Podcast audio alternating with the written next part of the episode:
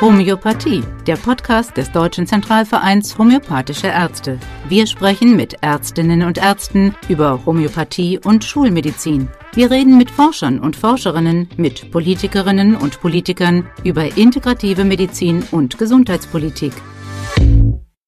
Herzlich willkommen zur fünften Folge der Podcast-Reihe Homöopathie des Deutschen Zentralvereins Homöopathischer Ärzte. Heute beschäftigen wir uns mit dem Thema Allgemein- und Familienmedizin. Was bedeutet das aus Sicht der Homöopathie? Was gehört dazu? Das diskutieren wir heute zusammen mit Dr. Jörg Albrecht, Facharzt für Allgemeinmedizin und leitender Notarzt im Landkreis Oldenburg und Frau Dr. Michaela Geiger, erste Vorsitzende des Deutschen Zentralvereins Homöopathischer Ärzte Hausärztin mit der Zusatzbezeichnung Homöopathie und Notfallmedizin im Landkreis Heilbronn. Und wir alle sind über Zoom zusammengeschaltet. Also das kann ein bisschen schwanken in der Tonqualität, aber ich glaube, es wird ein spannendes Gespräch. Ja, was ist denn nun Allgemein- und Familienmedizin? Was muss ich mir darunter vorstellen?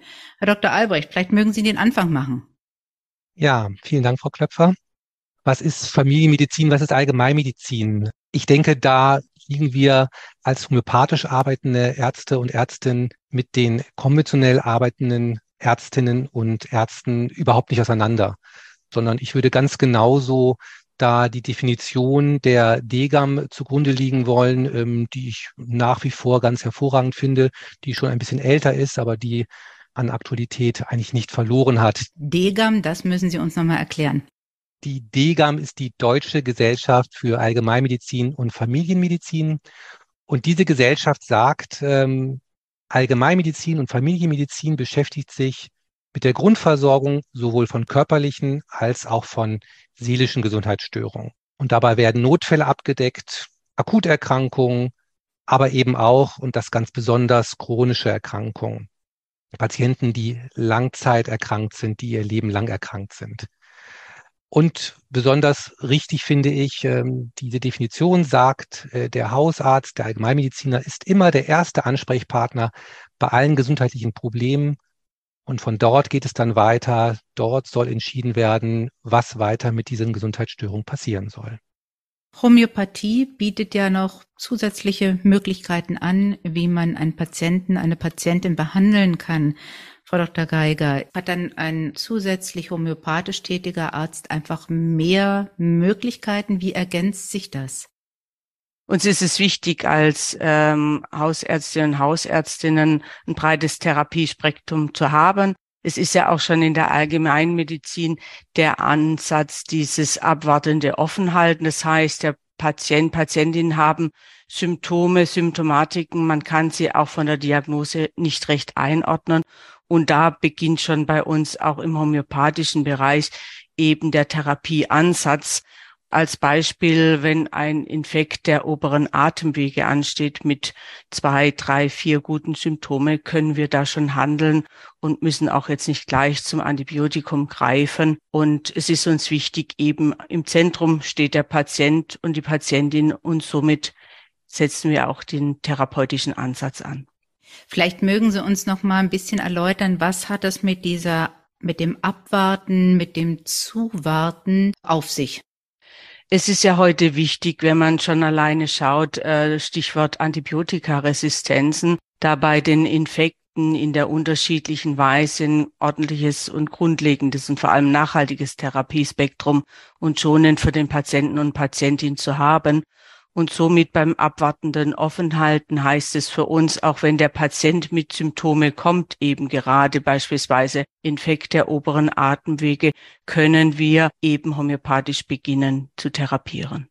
Also Sie müssen nicht erst abwarten, was sich daraus entwickelt, sondern Sie können gleich, können gleich tätig werden sozusagen. Genau, weil es reicht ja im akuten Fall und es ist ja eine virale Infektion, wie gesagt, hier an unserem Beispiel der oberen Atemwege, uns zwei, drei Symptome, um dann das passende homöopathische Arzneimittel zu wählen.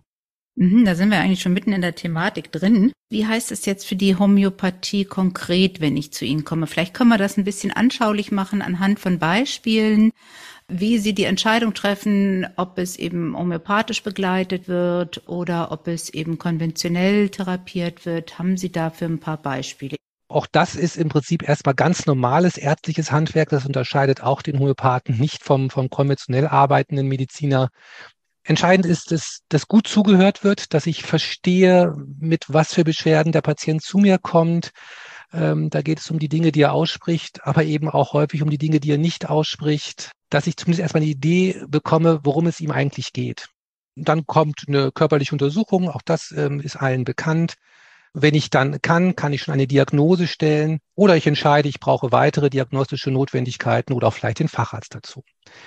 An dieser Stelle kann ich dann schon eine erste Entscheidung treffen, was therapeutisch sinnvoll ist für diesen Patienten. Und dann kommt auch ins Spiel, ob möglicherweise eine homöopathische Therapie an dieser Stelle für den Patienten das Beste ist.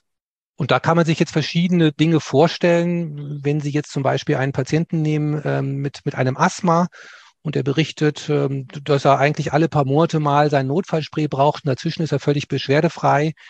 Den werde ich gut aufklären und ähm, werde ihm nochmal erklären, wie das funktioniert und wann er das Spray benutzen muss. Und der muss sicherlich keine homöopathische Therapie haben. Der andere Patient, der auch Asthma hat, der mir berichtet, dass ähm, er schon verschiedene Wirkstoffe benötigt und die Dosis immer weiter steigern muss. Und ich merke, dass ich ähm, ihn trotzdem nicht gut beschwerdefrei bekomme der wäre sicherlich sehr gut geeignet, um ihn jetzt noch zusätzlich homöopathisch zu behandeln, um genau das zu bewirken, dass er beschwerdefreier wird oder seine Medikamente auch wieder reduzieren kann. Das Gleiche können wir mit anderen Krankheiten uns überlegen. Wenn jemand mit einer ersten Erkältung kommt, dann hatte Frau Geiger ja eben schon gesagt, dann können wir die natürlich akut behandeln, homöopathisch. Aber ich muss dann an dieser Stelle noch keine chronische Behandlung anfangen mit langer Erstanamnese. Ähm, aber wenn der halt zum wiederholten Male kommt und ich merke, Mensch, der hat viele Arbeitsunfähigkeitstage, der ähm, ist tatsächlich in einem kurzen Zeitraum immer wieder bei mir, dann würde ich Ihnen empfehlen, eine homöopathische Erstamnese zu machen und eine homöopathische Behandlung zu beginnen, um diese Infektneigung zu beseitigen. Das heißt, jedes Mal ähm, entscheide ich neu für diesen individuellen Patienten, auch wenn es sich um die gleiche Erkrankung handelt, ob das in seinem Kontext eine sinnvolle Behandlung jetzt wäre oder nicht. Ich glaube, das ist ein ganz wichtiges Thema, dieser individuelle Kontext des Patienten, der Patientin. Sie haben es gerade schon erwähnt und angesprochen, Homöopathie als sprechende und als zuhörende Medizin, Frau Dr. Geiger. Es ist beides. Ja, da legen wir auch großen Wert darauf. Es ist beides und im Zentrum, wir orientieren uns immer am Patienten. Und somit kann es auch sein, wie schon Herr Albrecht äh, soeben aufgeführt hat, eine akute Problematik. Da äh, bedarf es auch nur kurze Zeit, dem Patienten ihn aussprechen zu lassen und ihm zuzuhören. Jetzt eben bei den Problematiken, die ja auch länger gehen und vor allem wenden sich ja auch Patientinnen und Patienten zu uns, die man kann schon in Anführungsstrichen sagen, eine lange Leidenszeit hinter sich haben bedarf es einfach auch mehr Zeit, äh, die ganze Erkrankung, die ganze Biografie schon fast zu erfassen und es macht sich dann auch bemerkbar im weiteren therapeutischen Verlauf, denn wir sehen ja auch, wenn wir jetzt äh, konventionell den Ansatz wählen beim Patienten. Patienten, es zahlt sich so oder so immer gut aus, die Zeit zu investieren, um den Menschen, der vor einem steht, wirklich zu erkennen und auch ihm helfen zu können.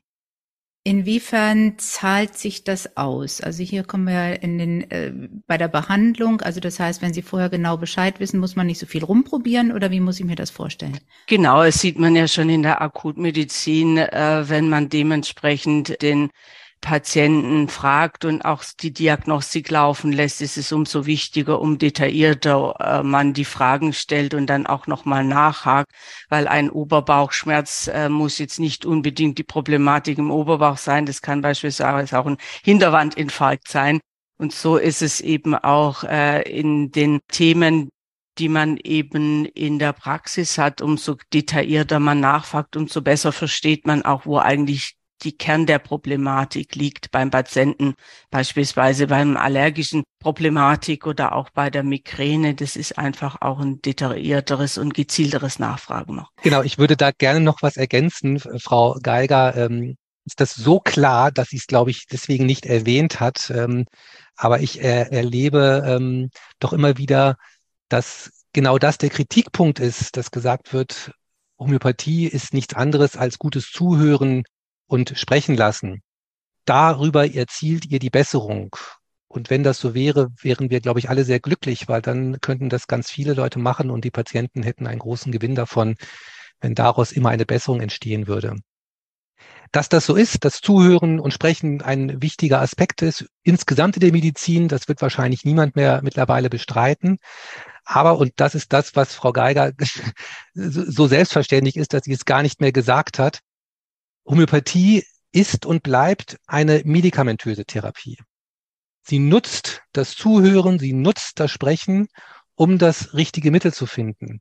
Aber ohne das richtige Mittel, ohne diese medikamentöse Therapie kann sie ihre Effekte nicht erzielen. Dann ist sie eben tatsächlich nicht besser als ähm, reines Zuhören und Sprechen es ist ja leider so, muss ich sagen, dass ich natürlich nicht allen meiner Patienten beim ersten Mal, wenn die bei mir waren und die haben ein Medikament bekommen, dass sie dann wiederkommen und sagen, jetzt ist alles super. Ähm, das wäre schön, das ist aber nicht so. Es ist leider nicht einmal so, dass ich ähm, jedem Patienten, der in eine homöopathische Therapie zu mir kommt, am Ende sagen kann, Ihnen konnte ich hervorragend helfen. Das ist in jeder medizinischen Therapie so. Von daher ist das nichts Verwunderliches, auch in der homöopathischen dass wir nicht jedem helfen können. Aber, und das ist dann eben das Spannende, der Patient hat dann schon das lange Gespräch gehabt, ähm, der war vielleicht schon das zweite oder das dritte Mal da, konnte seine Sorgen loswerden, hat das Gefühl gehabt, ich habe ihn auch verstanden und habe darauf reagiert. Aber erst wenn ich vielleicht beim dritten, dritten oder vierten Mal tatsächlich dann das richtige Mittel finde, dann kommt der Patient wieder und sagt, beim letzten Mal, da ist was passiert, da ist eine Besserung eingetreten. Das ist eben für mich der Punkt, das Medikament ist dann eben doch sehr entscheidend. Unbedingt, also das äh, wahrhaftig, Herr Albrecht, das kann man nicht oft genug unterstreichen. Äh, Thema Placebo-Effekt und Placebo-Gabe. Und man sieht ja auch, die homöopathischen Arzneimittel sind äh, Arzneimittel. Das hat man ja jetzt auch ähm, auf europäischer Ebene wieder klar definiert. In der Grundlagenforschung hat man ja da auch schon viele Erkenntnis erforscht erst jüngst wie der Herr Professor Baumgartner zum Thema Wasserlinsenversuch, dass da Effekte und Effektstärke auch gezeigt werden und eben Homöopathika oder die homöopathischen Arzneimittel als Arzneimittel auch geführt sind. Das ist auf jeden Fall gegeben, ja.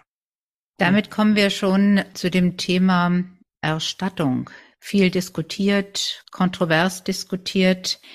Wie können Sie denn das abrechnen? Meine ganz kurze Frage. Es gibt seit, na, ich würde denken, knapp 15 Jahren sogenannte integrierte Versorgungsverträge. Damals hat es der Gesetzgeber möglich gemacht, dass solche Verträge abgeschlossen werden können. Und äh, die Managementgesellschaft des Deutschen Zentralvereins homöopathischer Ärzte hat mit sehr vielen Kassen, es sind gut zwei Drittel in Deutschland, solche Homöopathieverträge abgeschlossen. Und die regeln ganz viele Dinge. Die regeln, wer überhaupt als Arzt daran teilnehmen kann, welche Qualifikation die Ärzte, die Ärztinnen dort besitzen müssen. Und die regeln auch, wie häufig eine Leistung abgerechnet werden kann und in welcher Höhe. Und jetzt müssen wir eben unterscheiden, mache ich Homöopathie akut oder mache ich eine chronische Behandlung? Das hatten wir vorhin schon ein bisschen besprochen. Da hatte Frau Geiger zum Beispiel gesagt, ähm, mit wenigen Symptomen bei einem Infekt können, äh, kann sie da schon das richtige Mittel wählen. Das würde ich ähm, äh, so unterstreichen. Und da braucht es keinen Vertrag, wenn es tatsächlich nur um diese eine akute Erkrankung geht. Das äh, kann man auch so machen. Wenn es allerdings um den Fall geht, den ich auch schon genannt hatte, jemand hat ganz häufig äh, Erkrankungen und soll jetzt wegen dieser Infektneigung behandelt werden, dann braucht es ein langes Gespräch und dann die Mittelauswahl und auch Kontrollkonsultationen und die können dann über diesen integrierten Versorgungsvertrag abgerechnet werden. Jetzt fragt man sich wahrscheinlich, warum muss es überhaupt einen Vertrag geben? Das ist ja letztendlich äh, Medizin, eine von verschiedenen Therapieverfahren. Das liegt daran, dass tatsächlich ähm, es sehr viel mehr Zeit benötigt, als ich dies bei konventionell behandelten Patienten ansetze. Allein diese, diese homöopathische Erstenamnese ist in dem Vertrag mit 60 Minuten Minimum angesetzt worden. Und wenn ich einen Patienten 60 Minuten bei mir in der Sprechstunde äh, behandle, dieses Gespräch führe, kann ich eben in der Zeit keine anderen Patienten behandeln. Bei uns in der, in der hausärztlichen Sprechstunde ist ein durchschnittlicher Termin knapp zehn Minuten lang. Und äh, das heißt also, in diesen 60 Minuten könnte ich sechs andere Patienten behandeln. Und dieses Geld geht mir dann natürlich verloren und das wird ausgeglichen durch diese spezielle Vergütung in den Verträgen. Was ist die besondere Qualifikation eines Homöopathen, so dass die Kasse sagt, ich schließe einen Selektivvertrag? Uns ist es wichtig, die Qualifikation hochzuhalten und somit haben wir auch, was die ganzen Kassenleistungen betrifft, Selektivverträge, was Herr Albrecht gesagt haben, das Homöopathie-Diplom konzipiert und das ist auch der Baustein, um eben auch als Arzt, als Ärztin, die an den Selektivverträgen teilzunehmen. Um da mal eine Idee von zu bekommen, was heißt denn jetzt irgendwie, ich muss mich fortbilden, ich brauche eine Qualifikation. Das sind 240 Kursstunden, die gemacht werden müssen, zusätzlich 300 Stunden begleitend Fallseminare. Das heißt, da kann der, der Arzt, die Ärztin dann sagen, Mensch, ich habe den und den Patienten und da habe ich mir so überlegt, wie ist denn das, ist das, würdet ihr das genauso machen? beziehungsweise fragt dann den, den erfahrenen Homöopathen, der diesen Kurs leitet, was habe ich richtig gemacht, was habe ich falsch gemacht, was muss ich noch ergänzen. Die 300 Stunden kommen noch dazu. Es müssen 50 Krankheitsfälle selbstständig aufbereitet werden, dokumentiert werden. Es gibt eine mündliche Prüfung am Ende. Und Frau Geiger sprach es eben schon an. Ähm, es bleibt dabei, dass lebenslang, solange dieses Diplom gültig bleiben soll, Fortbildung gemacht werden. Und das sind 20 Stunden pro Jahr. Viele Ärztekammern haben eine Zusatzqualifikation abgeschafft. Warum eigentlich? Es dreht sich in den meisten äh, Landesärztekammern um die Frage der Evidenz. Man muss aber wirklich nochmal deutlich machen, es geht um die evidenzbasierte Medizin nach Sackett und Sackett hat ganz klar die drei Säulen der Evidenz beschrieben. Das ist einmal die klinische Evidenz, die wir, also die sogenannte externe Evidenz, äh, indem wir wirklich auch vom klinischen Profil und vom Forschungsprofil gute Studien haben über den Placebo-Effekt hinaus. Die zweite Säule ist die interne Evidenz des Arztes und der Ärztin, die Erfahrung.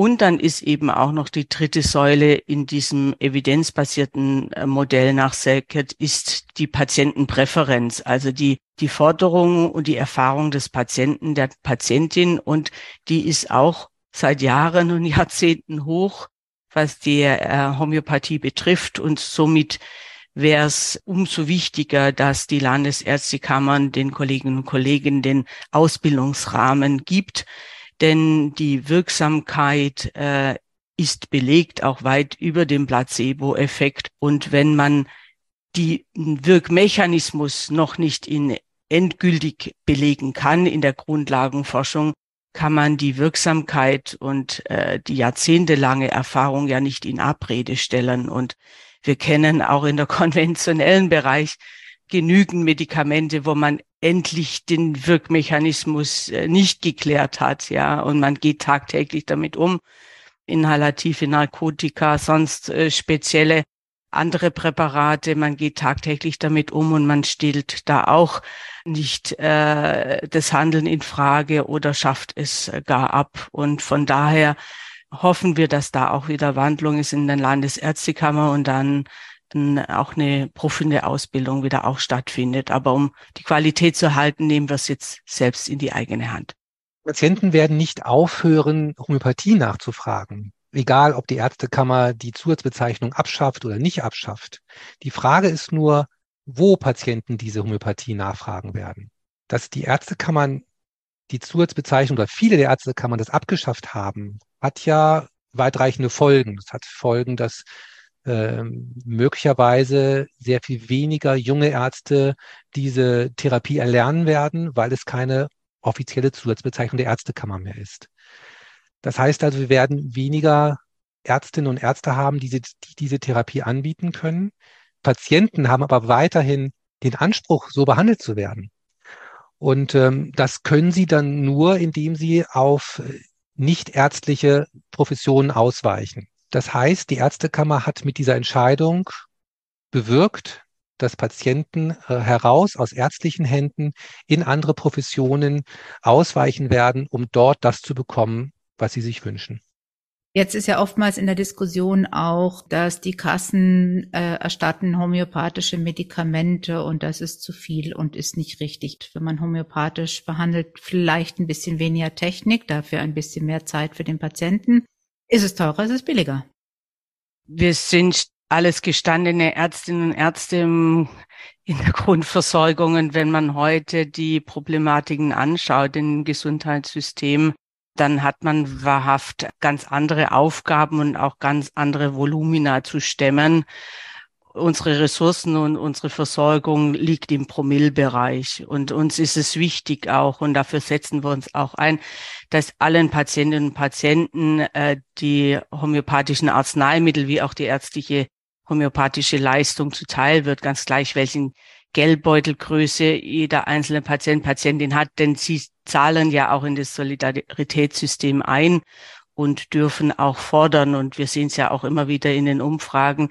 Die Bevölkerung fordert es mehr denn je. Und jetzt ist aktuell in der Allensbach-Studie, in der jüngsten, sind es 95 Prozent der Bevölkerung, die sagen, Homöopathie hat einen Platz in der modernen Medizin. Und es sind auch diejenigen, die tagtäglich ins Kassensystem einzahlen. Und somit unterstreichen wir das zweimal, dass das weiterhin auch der Fall sein darf und muss.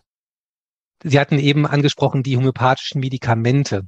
Es ist nicht so, dass wir die homöopathischen Medikamente außer in sehr, sehr eng begrenzten, bei eng, eng begrenzten Sachverhalten dürfen nicht auf einem roten Rezept, also sprich nicht auf einem Kassenrezept verordnet werden, sondern werden empfohlen auf einem grünen Rezept und der Patient muss die sich selbst kaufen. Manche Kassen haben gesagt, wir übernehmen einen Teil dieser Medikamentenkosten und wenn es eine Kasse macht, habe ich noch nicht erlebt, dass es mehr als 100 Euro im Jahr und davon 80 Prozent. Wir sprechen also von 80 Euro im Jahr, die maximal eine Kasse freiwillig übernimmt für homöopathische Medikamente. Der nächste Diskussionspunkt, den Sie ja auch mit angesprochen haben, ist, hat der Arzt jetzt ähm, einen, einen riesigen wirtschaftlichen Vorteil davon, wenn er diese ähm, homöopathische Therapie durchführt und an diesen Verträgen teilnimmt? Ich würde das so beschreiben, dass ähm, ich sehr froh bin, dass es diese Verträge gibt, weil sie geben mir überhaupt erstmal die Möglichkeit, das wirtschaftlich abzubilden, dass eine homöopathische Therapie bei einem Kassenpatienten, Frau Geiger sagte das sehr schön, egal was der verdient, egal was der für eine Bildung, was für einen Status er hat, ich kann sie ihm anbieten, wenn es medizinisch indiziert ist. Ich hatte aber auch gesagt, in dieser Zeit, wo ich diese Erstanamnese mache oder auch eben die länger dauernden, bei weitem nicht mehr so lang wie die Erstanamnese, aber etwas länger dauernden Kontrollkonsultationen, kann ich die anderen Patienten nicht behandeln, die ich sonst in der Zeit behandeln würde. Das heißt also, die Verträge geben mir die Möglichkeit, das wirtschaftlich darzustellen, aber umgekehrt zu vermuten, dass die Verträge eine Möglichkeit wären, im Vergleich zu den nicht homöopathisch behandelnden Kollegen mehr Geld zu verdienen, das stellt die Tatsachen doch schon sehr auf den Kopf. Ich kann es damit überhaupt durchführen und das ist schön so, aber ähm, es ist kein Modell, um damit ähm, mehr zu verdienen als mein Kollege, der das nicht tut. Das muss ja auch nicht sein, ähm, sondern es sollte eben genauso sein, dass, ähm, dass das gleich ist. Und ähm, vielleicht nochmal, warum ist es überhaupt wichtig, dass, dass der Kassenarzt viele Patienten behandelt? Das, ähm, so ist unser Gesundheitssystem aufgestellt. Unser Gesundheitssystem ist so aufgestellt, dass wir viele, viele Patienten, also viele Köpfe sozusagen behandeln müssen, damit eine Praxis wirtschaftlich rentabel ist. Die Patientenzahl zu reduzieren, um dem einzelnen Patienten mehr Zeit zukommen zu lassen, ist im Prinzip so nicht vorgesehen in unserem System. Das sorgt dafür, dass äh, das Budget für Krankengymnastik, die ich verorten darf, im Quartal kleiner wird. Das sorgt dafür, dass die Medikamente, die ich insgesamt verorten darf, dass diese Summe kleiner wird und, und, und. Da hängt eine Menge dran. Von daher muss auch der Homöopath da immer gucken, dass er nicht nur Homöopathie macht, sondern auch andere Patienten, auch um eine, eine gewisse Zahl an Patienten zu behandeln, weil natürlich auch wir das sehen. Wir wollen uns da überhaupt nicht ausklinken bei unseren Kollegen. Wir haben einen Sicherstellungsauftrag. Wir müssen eine Mindestzahl an Patienten auch behandeln, damit sie versorgt sind. Und äh, wir wollen auch nicht sozusagen nur eine ganz kleine Zahl behandeln und sozusagen der Rest müssen die Kollegen machen. Das ist nicht unser Ziel. Ich möchte auch nochmal unterstreichen, weil es ist ja immer wieder auch der Diskurs, wir würden Patientinnen und Patienten die wertvolle Therapie vorenthalten. Und man muss wirklich auch sagen, wir sind alles Ärztinnen und Ärzte und wenn man die Situation verkennt, dann liegt es äh, am Arzt oder an der Ärztin, da kann die Therapieoption nichts. Es wäre ja wie, sind beide in der Notfallmedizin, wenn man eine offene äh, Fraktur hat, einen offenen Beinbruch und würde würd sagen, man macht jetzt nur einen, einen Verband, einen Salbenverband und gibt irgendwelche nur Schmerzmittel.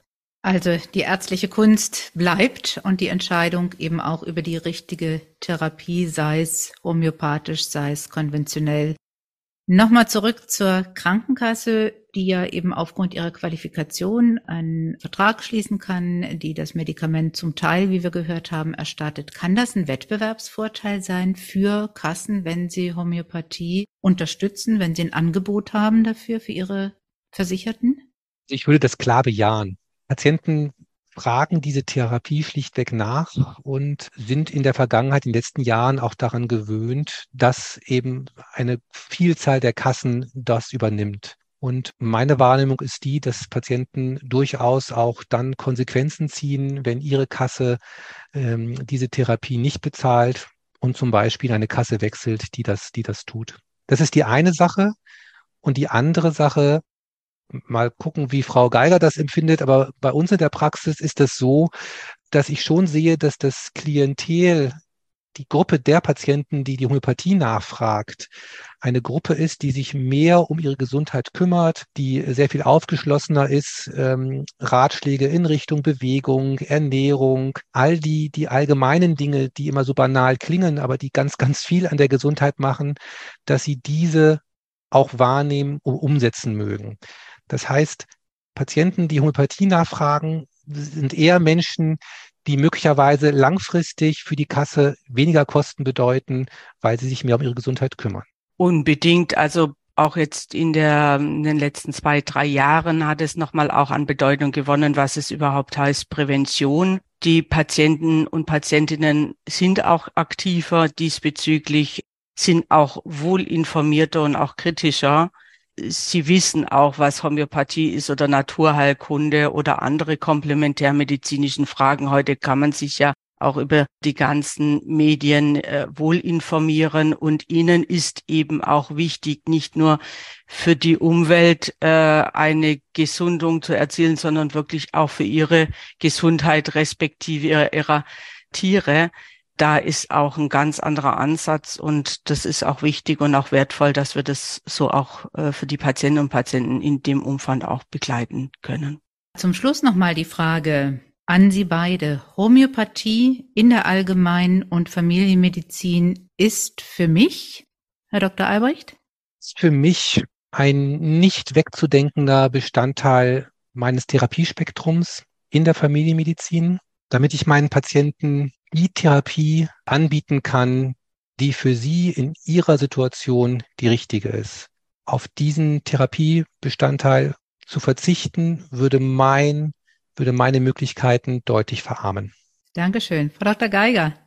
Ja, die Homöopathie ist für mich eine wertvolle, ressourcenschonende Therapieoption in der integrativen Versorgung, die wir tagtäglich in unserer Praxis erarbeiten und es ist ein wertvoller Baustein auch vor allem für die Patientinnen und Patienten in den beispielsweise auch vulnerablen Phasen, wie zum Beispiel Säuglinge oder Schwangere, dass man allen Menschen gerecht wird und somit ist es nicht wegzudenken, die Homöopathie in der täglichen Praxis. Ich bedanke mich ganz herzlich für das Gespräch Vielen und Dank. freue mich schon jetzt auf den nächsten Podcast. Herzlichen Dank. Homöopathie, der Podcast des Deutschen Zentralvereins homöopathischer Ärzte.